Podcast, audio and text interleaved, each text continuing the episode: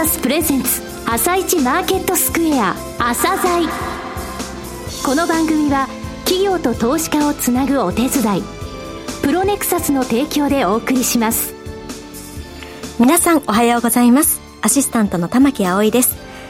それではスプリングキャピタル代表チーフアナリストの井上哲夫さんと番組を進めてまいります。井上さんよろしくお願いします。よろしくお願いします。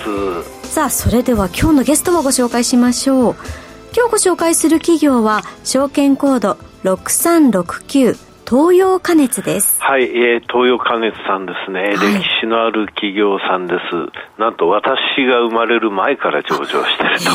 ーえー、物流ソリューション事業、あとね、えー、タンク事業有名ですが、物流ソリューション事業の方が売上としては大きいと。はい、ただ、この第三の柱ですね、未来創生事業というものもやってやり始めております、えー、ここの部分ですね、それぞれの、えー、授業でまだ成長戦略があって、なおかつ新たな柱を作ろうとしている、その部分をお聞きください。はい。それでは、朝鮮今日の一社です。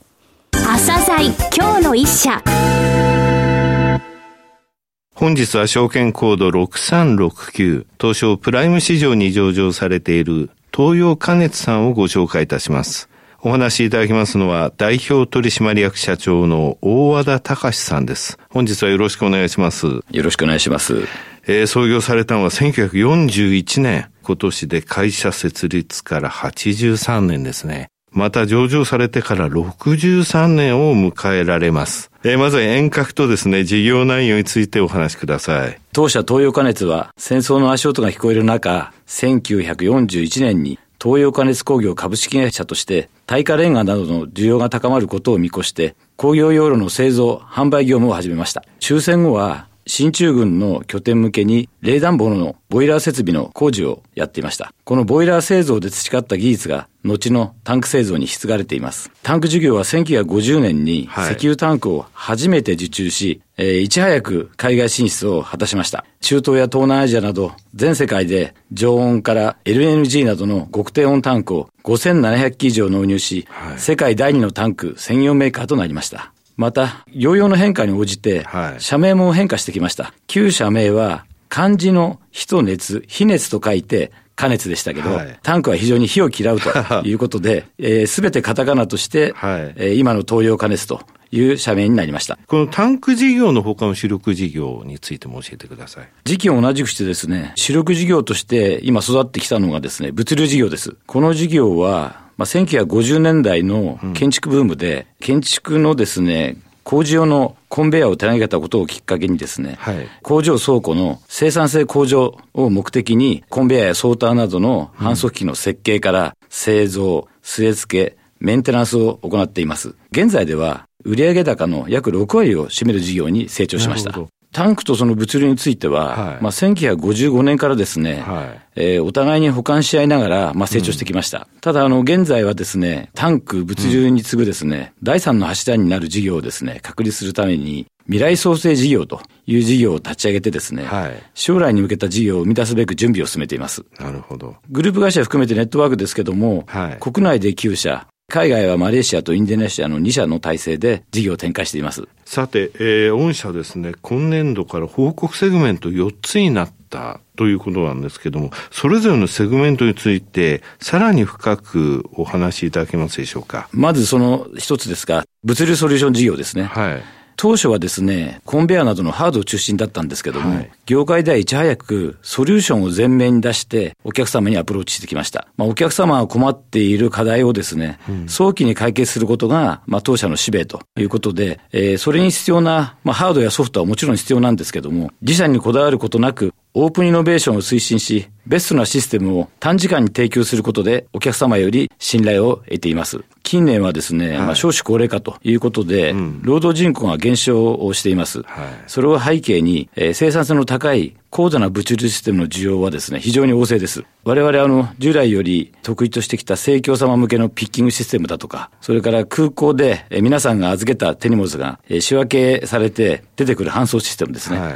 これは70%から80%の国内シェアがございます。あとですね、はい、特にコロナ禍で、はい、えー、急成長したネット通販市場においては、えー、皆さんの注文に応じて、たくさんの商品の中から仕分け梱包してすぐにお届けするシステム。ですね。これの多くは当社が手掛けています。そのような物流センターでは、日々の大量注文を裁くために、従来であれば多くの作業者が必要でしたが、えー、人に代わってロボットや高速搬送機器を適材適所に導入する当社のソリューションが物流センターの精進化や自動化に役立っています。すごいですね。盛況でしょ？空港でしょ ?e コマース。いわゆる 3PL って言われる部分も当然そうですよね。いろいろなところで物流事業については活躍されるってことですね。この物流システムの強みってどういったところですかね？はい。当社の物流システムの強みは、キーテクノロジーは自社開発して、うん、それ以外は世界からその時良いものを取り寄せて、それをどのように組み合わせたら一番良いかを考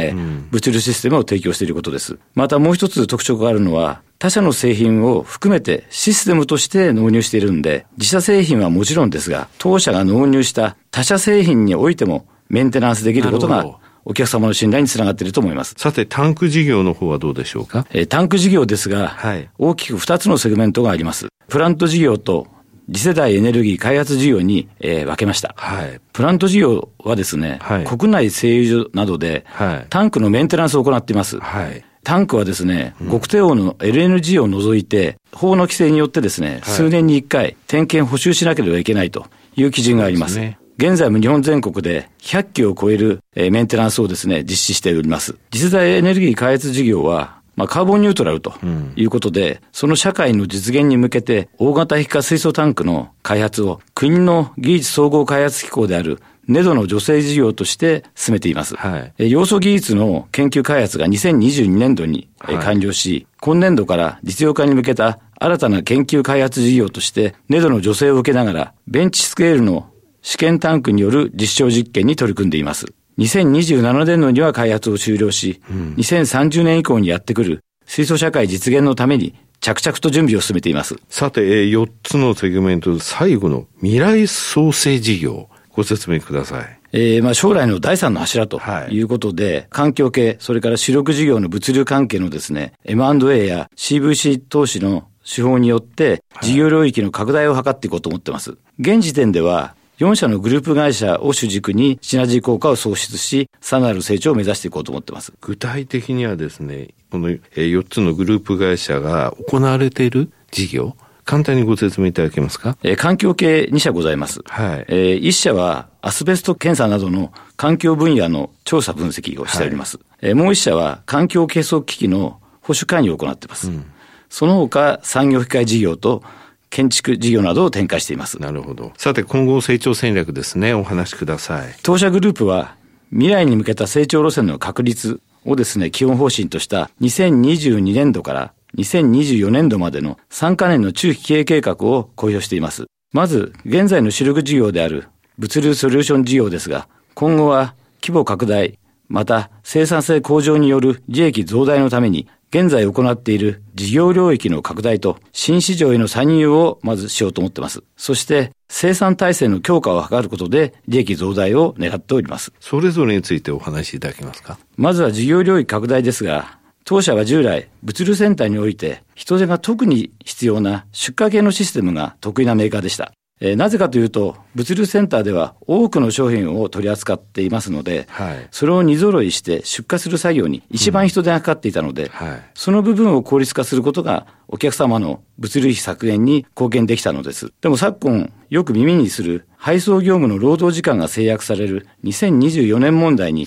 お客様は直面しております。そ、ねはい、その対応として、入荷や出荷の配送状況に応じた物流センター運営が必要になってきます。うんそこで当社は物流センター全体をコントロールする倉庫管理システムである WMS 開発を進めています。WMS 開発を通して物流センター全体の運用を熟知する。またそれが実現できれば入荷出荷トラックの状況に合わせたセンター運営が可能となって、トラックの滞留時間の短縮にも寄与し、うん、2024年問題の解決に結びつくと考えています。はい、それを行うために、昨年、WMS 関連会社2社に M&A や出資をして、当社グループに入ってもらい、はい、開発体制を強化しました。さて次に新市場の参入ですが。当社は流通業が非常に得意なシステムベンダーです。で、今後はですね、製造業の市場にも参入していこうと考えています。幸い、私どもは今までもソリューションを前面に出してお客様に提案してきました。うん、その考え方は製造業においても通用すると考えています。えー、しかしながら実際の課題解決には、ハードやソフトが必要になります。その部分はオープンイノベーションで世界中からベストソリューションを選んで保管していこうと考えています。すでに海外メーカー3社と提携し、実績も出始めています。次にプラント事業ですが、一番の問題は現場従事者の確保でした。それを解決するために熟練工を多く抱え、現場動員力に優れた木本産業がグループインしたことにより、持続的な競争優位と収益の安定化の基盤が確立できました。プラント事業における設計、管理監督、そして現場の人材確保ができたことで、タンクメンテナンスの一貫したトータルサービスが可能となりました。中計のセグメント基本方針であるエネルギー転換の過渡期における安定したエネルギーインフラへの寄与につなげたいと考えています。タンク事業もう一つありますよね。次世代エネルギー開発事業。こちらについてはどうでしょうか？中計のセグメント基本方針を次世代エネルギー社会到来に向けた高度な技術力の獲得と参画としていますが、次世代エネルギー向けのいずれも貯蔵タンクにもこれまで当社が培った技術が活用されており、液化 CO2 タンクや燃料アンモニアタンクの受注活動を進めています。また先ほど申し上げた大型液化水素タンクは、実際の10分の1のスケールで実証実験を行う段階に来ています。今後も国内外に5700機以上のタンクを納入してきた、それに裏付けられたプロジェクト推進力を生かして、引き続き営業設計、調達、工事の体制を維持確立し、はい、お客様のニーズに応えていきたいと思います。えー、最後の、えー、未来創生事業ですね。こちらについてはどうでしょうか？グループの成長を加速させる第三の事業確立への挑戦という基本方針のもと、M&A や CVC 投資の手法を活用しながら、環境、特に生活環境分野におけるリスクへの対応を進めてまいります。なるほど。株主還元についてのお考えをお話しください。当社は株主還元を重要な経営課題と認識しており、株主還元方針として連結配当成功50%以上で一株当たり年間配当金100円を下限としています。前期2023年3月期の一株当たりの配当金の実績は147円で、うん、配当成功は50.1%でした。今期につきましては、現在180円を予定しており、業績予想に対する配当成功は50.2%となっています。これまで3期増配を行っておりますが、今期で4期連続の増配を目指しています。また、自己株取得も積極的に実施しており、今期は12億円実施しました。それから、資本コストや株価を意識した経営の実現への対応方針を策定し公表いたしました。本中継最終年の2024年度の ROE8% の実現、株主還元方針の堅持、政策保有株式の売却を適宜進め、連結純資産の20%以下を堅持すること、そして資本コストを意識しながら有利子負債を積極的に活用していきます。また、本年より個人投資家や機関投資家の皆さんとの対話をどんどん増やしていこうと思っています。今後も積極的な IR 活動を通じて、当社が未来に対して何をしたいのか、皆さんにご理解いただけるように努めてまいります。最後になりました。リスナーに向けて一言お願いします。私は社長になって本年度で2年目です。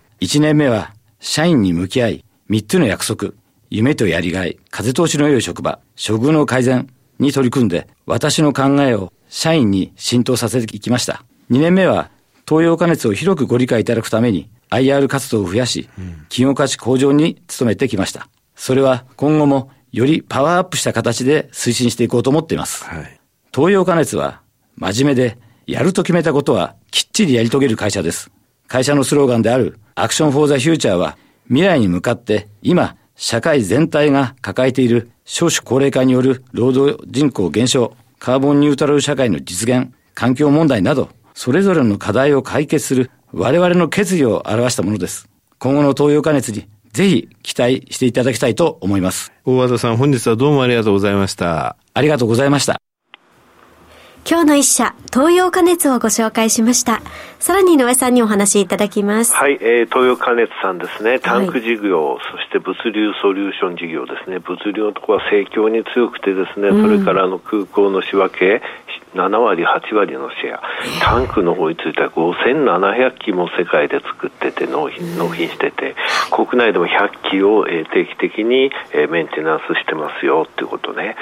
それ、その2つの事業についても成長戦略があるわけなんですよ。それに加えて、未来創生事業、ここの部分で最後言われた生活環境リスクへの対応ってところね、この会社ね、一つのあのセグメントっていうか、一つのことやると長くてしっかりして、しかも、えー、トップの方にのシェアを取ると、そういう強みがあるんですよね。はい、これからね、環境のところで言ったらね、やっぱりあの、大型の液化水素タンク、これはね、本当ネドの女性事業なんですが、うん、2030年以降、もう水素社会がやってきたときに、この会社以外、もう納品できないんじゃないかって、もうそれぐらいの自負を持ってやってるの。えー、だって全国、あの、世界で5700機タンク入れてるんだからね。はいこれね、11月ぐらいまで株価3200円で、なんか割安に放置されてるなと思ったら、4200円までね、えー、先週、先々週上がったんですが、それでもね、昨日の終値、ね、PR11.3 倍。で、配当利回りの予想4.4%なんですよね。まだまだあの割安感というのは私は持ってますね、この株に対しては。これからの事業の進め方、期待したいと思います。はい。今日の一社は東洋加熱をご紹介しました。それでは一旦お知らせです。企業ディスクロージャー IR 実務支援の専門会社プロネクサス。上場企業のおよそ6割、2200社をクライアントに持つ。これはアジア証券印刷の時代から信頼と実績を積み重ねてきたからこそ。さらにプロネクサスが目指すのは企業と投資家をつなぎ日本の株式市場を活性化させることです。プロネクサス私たちは個人投資家の皆さんを応援します。井上哲夫今日のストラテジー。